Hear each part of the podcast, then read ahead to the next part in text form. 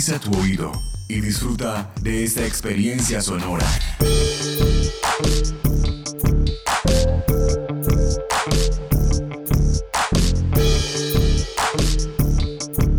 Este es un podcast UN Radio.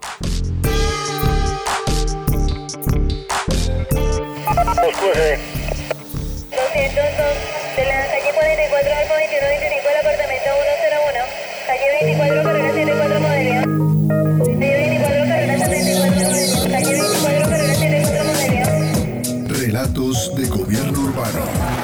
varios precios, patrón, de 6, de 7, de 8. Hay de varios precios. Relatos de gobierno urbano. La ciudad contada por sus protagonistas.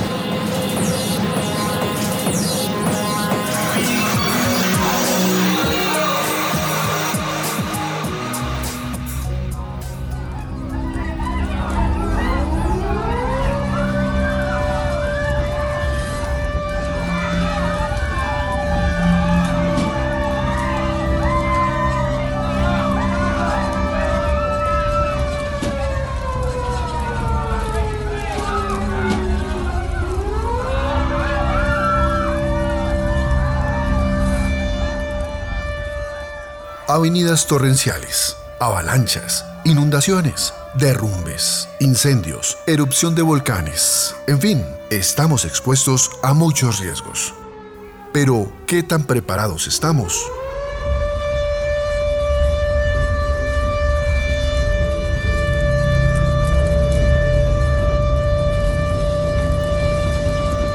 Recordemos, el 13 de noviembre de 1985, el volcán Nevado del Ruiz hizo erupción a las 11.30 de la noche y sepultó la población de Armero, cubriendo el 85% del municipio. En la tragedia murieron más de 25.000 personas y 20.611 quedaron damnificadas.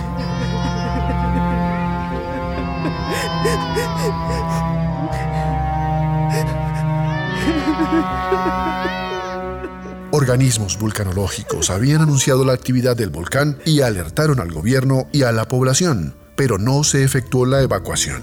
¿Qué significó ese momento para el país? Esto le preguntamos al profesor Gonzalo Duque Escobar, docente de la Universidad Nacional de Colombia, sede Manizales. Con la erupción del Ruiz nace el la Oficina para la Atención Nacional de Desastres como una dependencia del Ministerio de Gobierno. Es decir, ese es el primer sistema de atención de desastres en Colombia. Después viene el terremoto del Quindío del año 99 y entonces se da cuenta el Estado que se necesita también pensar en el después de los desastres y no en el durante. Se creó entonces el FORE, así como había existido antes, resurgir en el caso del Ruiz. Después viene el año 2011 y se ha vivido la, una niña angustiosa que genera 2 millones de damnificados por temporada invernal y 30 municipios, 20 de ellos pidiendo su reubicación por fuera de la jurisdicción del municipio. Entonces ya el país expide la ley orgánica de ordenamiento territorial de 2011, pensando en, en la importancia de la planeación, se incorpora el concepto de la gestión del riesgo en el ordenamiento territorial y también se piensa que se requiere una oficina mucho más fuerte, que no sea una dependencia de un ministerio, sino algo como planeación nacional. Entonces se crea el Sistema Nacional de Atención de Desastres como una oficina con presupuesto propio, dice crea el Fondo de Calamidades y que esté pensando no solamente en el momento del desastre y el después del desastre, que es la reconstrucción, sino en la fase de prevención de los desastres.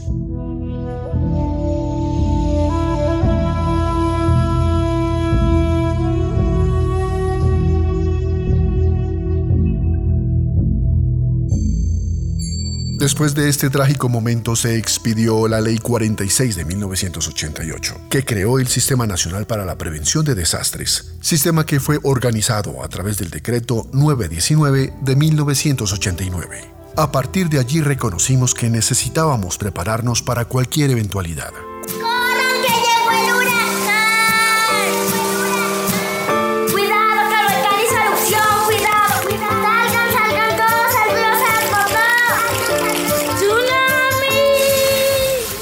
¿Cuáles son los riesgos a los que estamos expuestos en Colombia?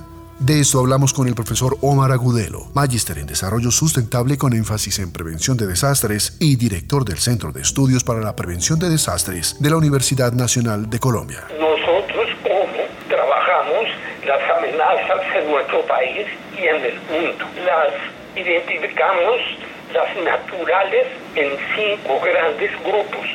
Las amenazas naturales pasan por amenazas geológicas, hidrometeorológicas, biológicas, ambientales e incluso astrofísicas. En nuestro país los tenemos todos. Las geológicas, tenemos riesgo sísmico, riesgo volcánico. Dentro de esos riesgos geológicos tenemos maremotos y tsunamis. Tenemos los eventos hidrometeorológicos.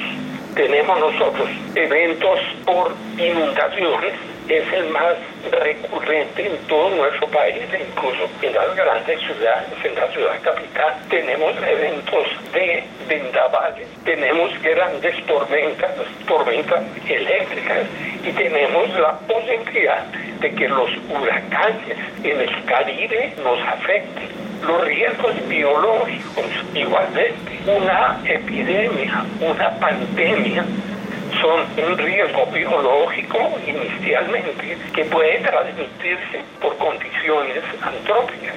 Fuera de eso tenemos los eventos climáticos ambientales, como puede ser el fenómeno cálido del Océano Pacífico, que es el fenómeno El Niño, o el evento frío del Océano Pacífico, que es la Niña. Y hasta los riesgos astrofísicos, en eso hay que pensar el impacto por asteroides, el impacto por meteoritos, el incremento de la radiación solar perjudicial, rayos ultravioleta, etc. Y fuera eso, la posibilidad de eventos por emisión de masa coronal del Sol, que también nos puede impactar con situaciones catastróficas.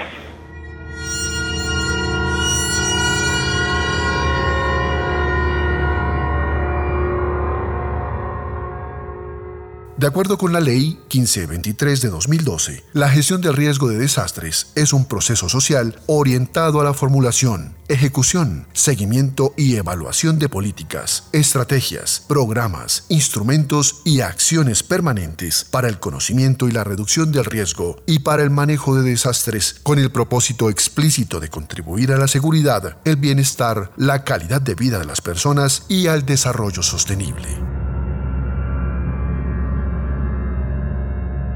Pero esto, ¿cómo se aplica en la realidad? Se supone que cada municipio, zona, departamento y obra debe tener un plan de gestión del riesgo.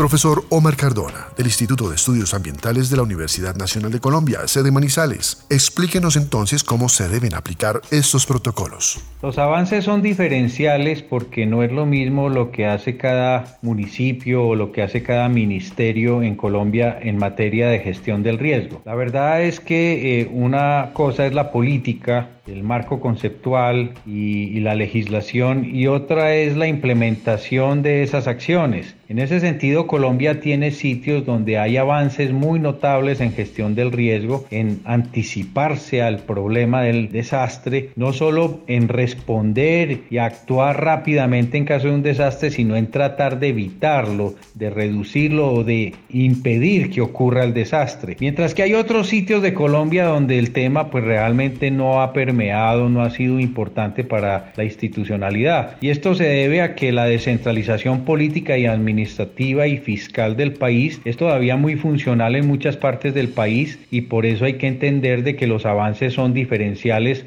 en unos sitios y otros del territorio nacional.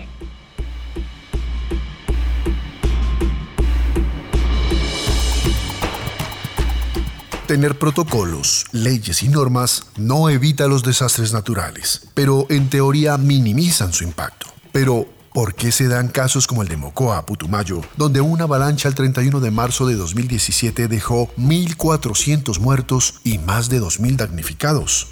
De eso hablamos con el geólogo Germán Vargas Cuervo, profesor de la Universidad Nacional de Colombia quien nos hizo un recuento de los sucesos y las posibles explicaciones de esta tragedia. Lo primero que tocaría apreciar es que pues los eventos eh, naturales suceden independientemente si existen normas o no. Sin embargo, el aspecto ya de la tragedia, porque los fenómenos pueden ser incidentes independientemente de todo el desarrollo de la infraestructura, el desarrollo de las políticas, el desarrollo de la gestión. Pero lo más importante es las alertas tempranas. Lo que realmente sucedió en Mocoa es que no hubo una aplicación de alertas tempranas y el evento comenzó a partir de las 10, 11 de la noche y hubiera, si hubiera habido activado un sistema de, de alertas tempranos, seguramente el evento hubiera destruido parte de la ciudad, pero no hubiera causado tantas víctimas como lo sucedido.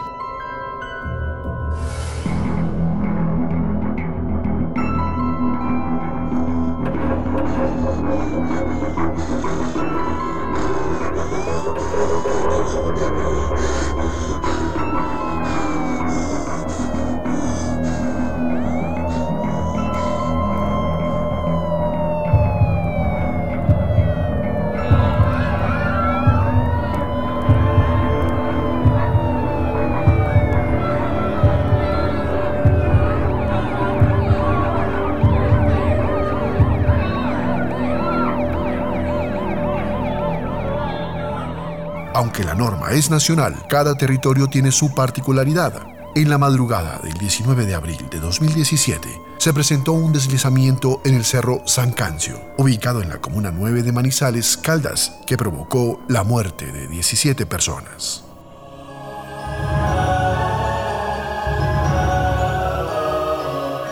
Soy William, habitante del barrio Aranjuez de la ciudad de Manizales. Como es bien sabido, el barrio Aranjuez tiene cercanía directa con el Cerro San Cancio, el cual fue afectado directamente y notablemente tras dos días de lluvias intensas en la ciudad. Dicha tragedia ocurrió aproximadamente entre 2 y 3 de la mañana de la madrugada del 19 de abril, en las cuales tras varios deslizamientos de dicho cerro, fueron afectadas gran parte de, familias del barrio, principalmente las de la parte alta del mismo. Ocurrieron sucesos en los cuales, por diferentes razones, gran parte de las familias del barrio tuvieron que evacuar sus viviendas por prevención y a la vez por miedo a que volviese a suceder. Lamentablemente fueron tres muertos los que sucedieron debido a dicha tragedia y fue bastante complejo dicha situación porque nunca nos esperamos que eso nos sucediera a nosotros estando tan cerca del cerro. Fueron dos días, tres días en los que el miedo estuvo como apoderado prácticamente de las familias del barrio y poco a poco pues se fue como disminuyendo el miedo de acuerdo a,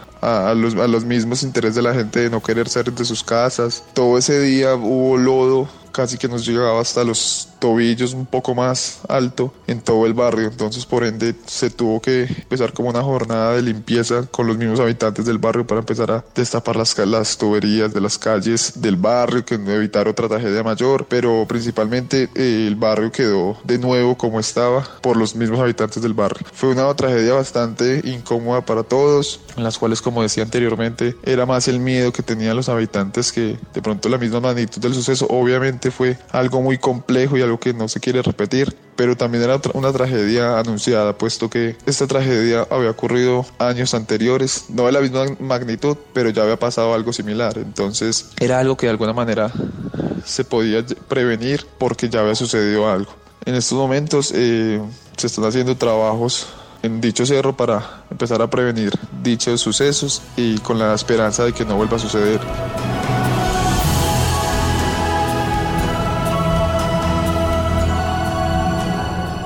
En este caso, ¿qué pasó? Esto le consultamos al profesor Omar Cardona.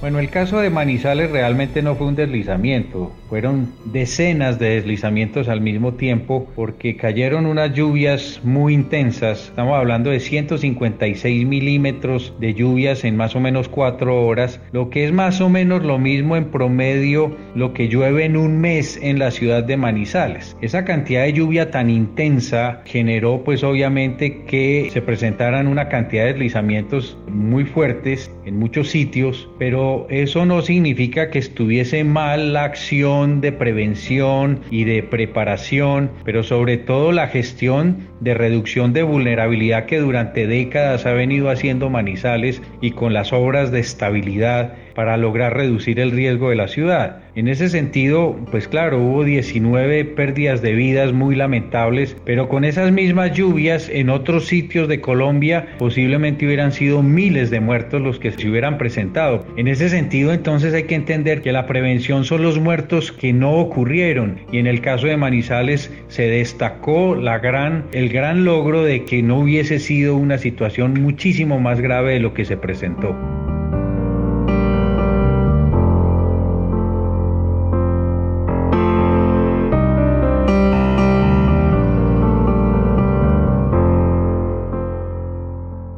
Los planes de ordenamiento territorial juegan un papel muy importante en la prevención de desastres. El Banco Mundial publicó un documento que coincidió con varios informes del gobierno y de entidades no gubernamentales, en el sentido de que 385 municipios en el país son vulnerables a tragedias naturales como la de Mocoa.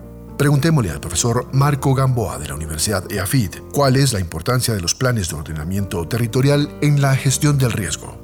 La gestión del riesgo en el ordenamiento territorial tiene una gran importancia. Primero, porque nos permite conocer las amenazas a las que estamos expuestos. Y normativamente, pues esas amenazas han sido priorizadas tres. La amenaza por inundación, avenidas torrenciales y movimientos en masa para el ordenamiento, según el decreto 1077 de 2015. Lo primero que nos permite entonces es el conocimiento, pero lo segundo y más importante es la reducción. Por medio de la gestión del riesgo, pues se pueden tomar acciones en términos de uso del suelo, en términos de estudios de detalle, que finalmente son, son medidas de reducción no estructural que se toman en los planes de ordenamiento territorial. Estas acciones no estructurales impiden, por un lado, que se generen nuevas amenazas o se, o se materialicen riesgos y por otro lado toma acciones eficientes a manera de controlar la, ya los efectos de, de riesgos existentes. En el decreto 1077 de 2015, que compiló el decreto 1807 de 2014, pues digamos que están marcados los aspectos técnicos de cómo se deben hacer los estudios. Es importante anotar que el ordenamiento territorial tiene dos niveles de detalle y dos momentos. Un momento es el momento en la formulación del plan de ordenamiento territorial. En la formulación de los planes de ordenamiento territorial, entonces se debe considerar las amenazas por movimientos en masa, inundaciones y avenidas torrenciales, y para esto el decreto nos plantea varias metodologías. Para los suelos rurales permite métodos estadísticos, métodos heurísticos, pero para las áreas urbanas pues nos pide que lo hagamos con métodos determinísticos o probabilísticos. Y hay diferentes metodologías con las cuales se puede abordar. En ese sentido, el Servicio Geológico ha desarrollado metodologías para los estudios de detalle y para las escalas urbanas y también recientemente sacó una metodología para los suelos rurales, un par de metodologías entonces para movimientos en masa. Para inundaciones, pues a nivel general de los planes de ordenamiento plantea métodos geomorfológicos, métodos generales y ya el otro tipo de estudios se hace durante la ejecución del plan.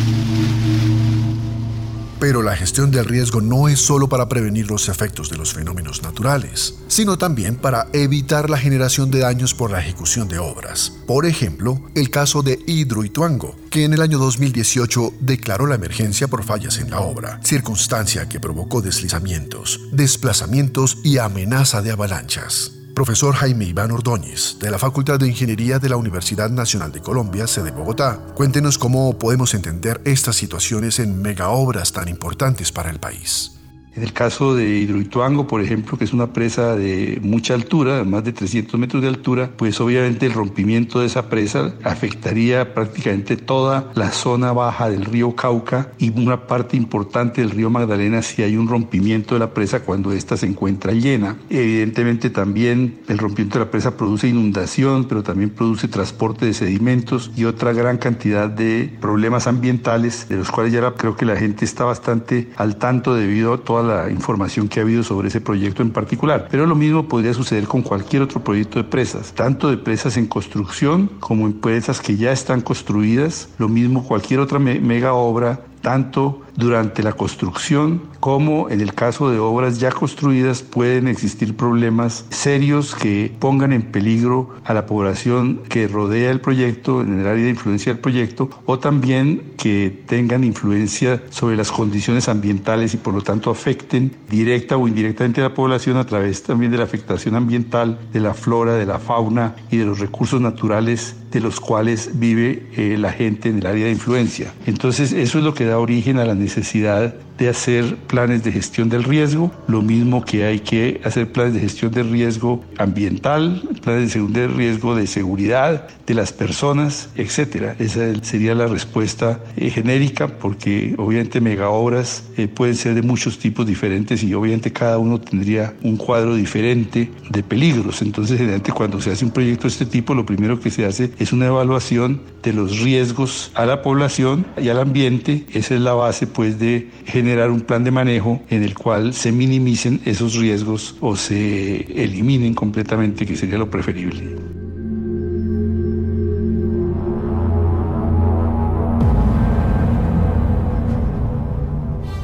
Es común escuchar, especialmente en las ciudades más grandes del país, que se realizan jornadas de simulacro para preparar a los ciudadanos. Pero, profesor Germán Vargas, ¿qué tan efectivas son estas jornadas? La efectividad de, las medidas de preparación de, de, prevención de desastres solamente se ve cuando ocurre un fenómeno. Hay países como Japón en que en grandes eventos, grandes fenómenos eh, naturales eh, ocasionan muy pocas víctimas y todo ello va en la cultura, la cultura, la cultura del riesgo. La cultura del riesgo en, en países como Japón y otros es desde la escuela que les enseñan a los niños qué hacer y son entrenados, son disciplinados para estos tipos de acciones en un momento determinado. En Colombia todavía no hemos tomado muy en serio lo que son los simulacros. La gente no sale, la gente se ríe, la gente tapa los corredores, los sistemas de las alarmas no saben para dónde ir, las líneas de, evacuación no son claras. Entonces, eh, si bien Colombia ha tenido un importante avance en esto, eh, todavía tenemos un gran camino para recorrer en este sentido.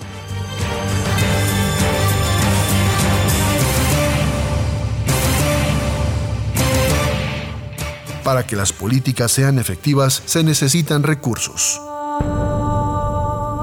Profesor Omar Cardona, ¿por qué es importante invertir en gestión del riesgo? Claro, la gestión del riesgo tiene un enorme rédito desde el punto de vista económico, pero también social y ambiental. Invertir en gestión del riesgo es justamente evitar grandes pérdidas que se pueden presentar posteriormente. Y eso se logra es con la planificación, con los planes de ordenamiento territorial, con los planes de desarrollo que tienen que hacer los municipios justamente cuando empiezan las nuevas administraciones invirtiendo en gestión del riesgo de tal manera que se pueda reducir la vulnerabilidad, reducir las posibles consecuencias cuando se, se, presenten los fenómenos naturales muy intensos y por eso hoy en día la gestión del riesgo y la adaptación al cambio climático son básicamente estrategias de desarrollo ineludibles si lo que se pretende es la sostenibilidad y el desarrollo con transformación para el mejoramiento de la calidad de vida de las personas en todos los municipios y ciudades de un país.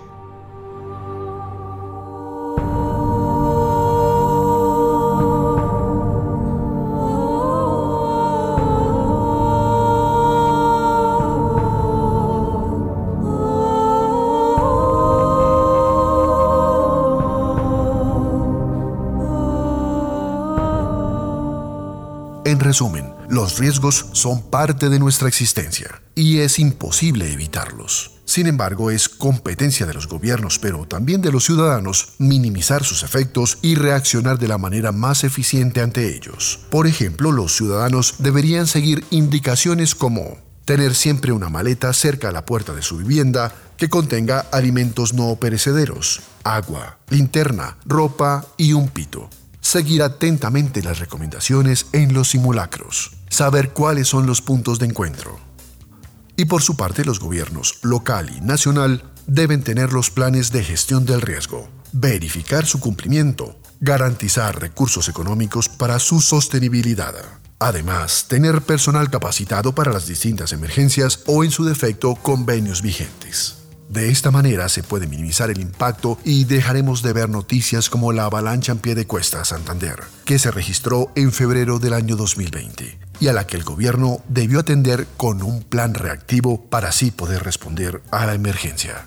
Este podcast contó con la dirección de Diego Isaías Peña Porras, profesor de la Universidad Nacional de Colombia, la producción periodística de Claudia Sánchez, Milton Medina y Paola Medellín, la locución y producción sonora de Edgar Huasca. Este podcast es una producción del Instituto de Estudios Urbanos de la Universidad Nacional de Colombia en alianza con UN Radio. Calle 24, carrera 74 modelo. Calle 24, carrera 74 modelo. 91 apartamento 102 del interior 3. Este y otros podcasts en nuestro sitio web unradio.unal.edu.co.